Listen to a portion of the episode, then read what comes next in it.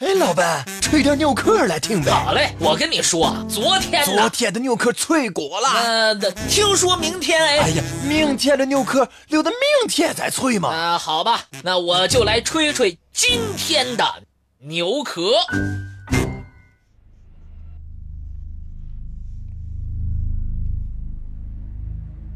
西欧封建主义形成于公元十一世纪末。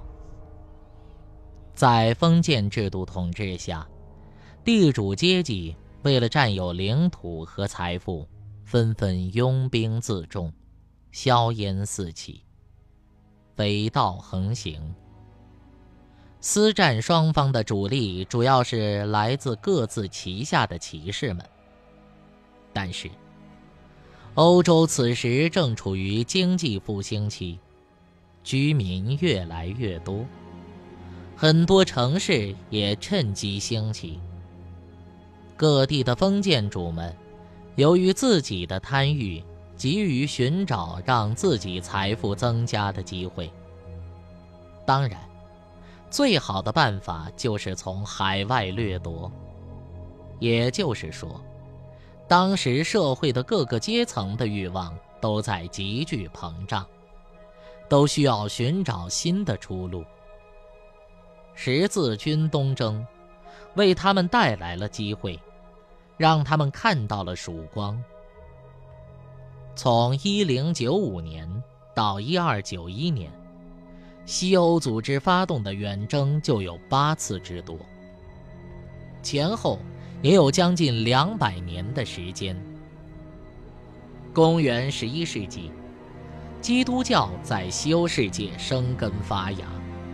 有了统治阶级的支持和广泛的群众基础，教皇掌握着生杀予夺的大权，拥有宗教界至高无上的权利。从统治阶级到普通民众的生死富贵，都由教会控制着。违背教会，那就是死路一条。民众拥有很高的宗教热情，越来越多的人前往圣地耶路撒冷朝圣。商业暂时繁荣起来，同时，一些希望到东方寻求不义之财的封建主们蠢蠢欲动。耶路撒冷是基督教徒心中的圣地。救世主耶稣基督受难和升天之地，而在穆斯林的心目中，则是伊斯兰教最庄严的圣地之一，并且是先知穆罕默德神秘夜行的目的地。公元八世纪以来，阿拉伯人虽然侵占了巴勒斯坦，但他们对基督徒的朝圣行为。不多加干涉。不久，土耳其人占领了拜占庭帝国的首都君士坦丁堡，很多基督徒在前往巴勒斯坦朝圣的路上被劫杀或折磨。这样，前往东方朝圣的路线被彻底中断，宗教战争的火种就此埋下。君士坦丁堡，就是现在的伊斯坦布尔，是世界上唯一跨欧亚两大洲、具有两千年历史的海港城市。它先是拜占庭帝国的首都，也是东罗马帝国及东方基督教文化的重地。到了十五世纪中叶，又成为奥斯曼帝国的首都。这座神奇的城市，先后经历了一百二十位罗马国王和奥斯曼苏丹王的统治。每位君王都曾整修城市，让这座城市的建筑整洁辉煌。一零九四年，巨大的危机逼近君士坦丁堡。罗马教皇收到了拜占庭帝国的求救，他们能得到的好处，就是可以把渴望已久的东正教收回旗下。罗马教皇对垂涎已久的富庶的东方自然不会放过，于是第二年，在教皇乌尔班二世的号召下，以恢复教会统一为名，召集了大批基督教徒进行大规模的远征，对土耳其展开了圣战。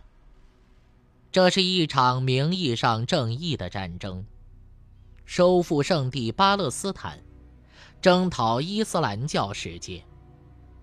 由穷人组成的十字军，在奔赴战场的途中遇到了难题。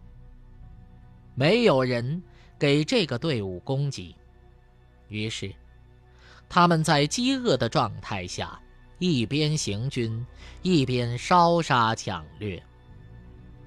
莱茵河沿岸的犹太人遭了殃，在匈牙利和拜占庭也没有丝毫的收获。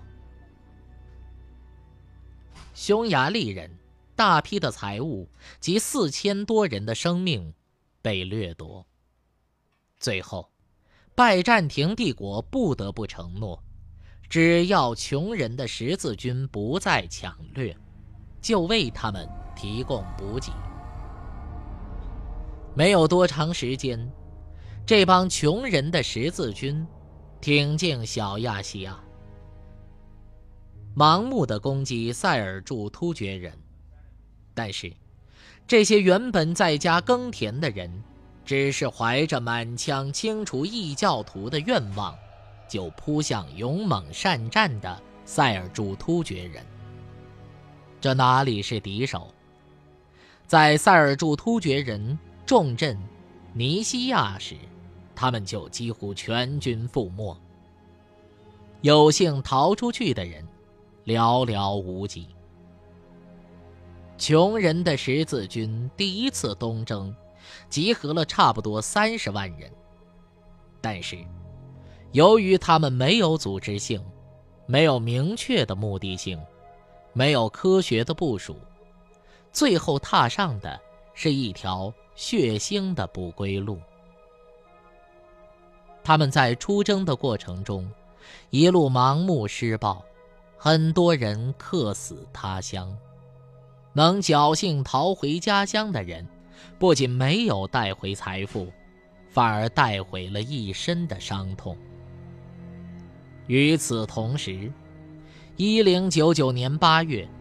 四支由教皇组织的法国、意大利、德国组成的十字军，共两万五千人，其中不乏王公贵族、骑士及严格训练的士兵，从各地分别出发奔赴战场。一零九九年，耶路撒冷被十字军占领，接下来就是惨绝人寰的大屠杀。穆斯林教徒及犹太人，不分男女老少，无一幸免。不到三天，十字军杀光了城中所有的人。据耶路撒冷史记载，仅仅当地有名的阿克萨清真寺里，就有一万多人做了十字军刀下的冤魂，尸横遍地，血流成河。当然。珍贵的财物也都被十字军占为己有。疯狂的士兵冲入宫殿，把所有能带走的黄金、珠宝、首饰全部都夺走，有的甚至剖开尸体，到五脏六腑搜寻死者生前吞掉的金币。很多参与东征的骑士，在一夜之间便暴富了。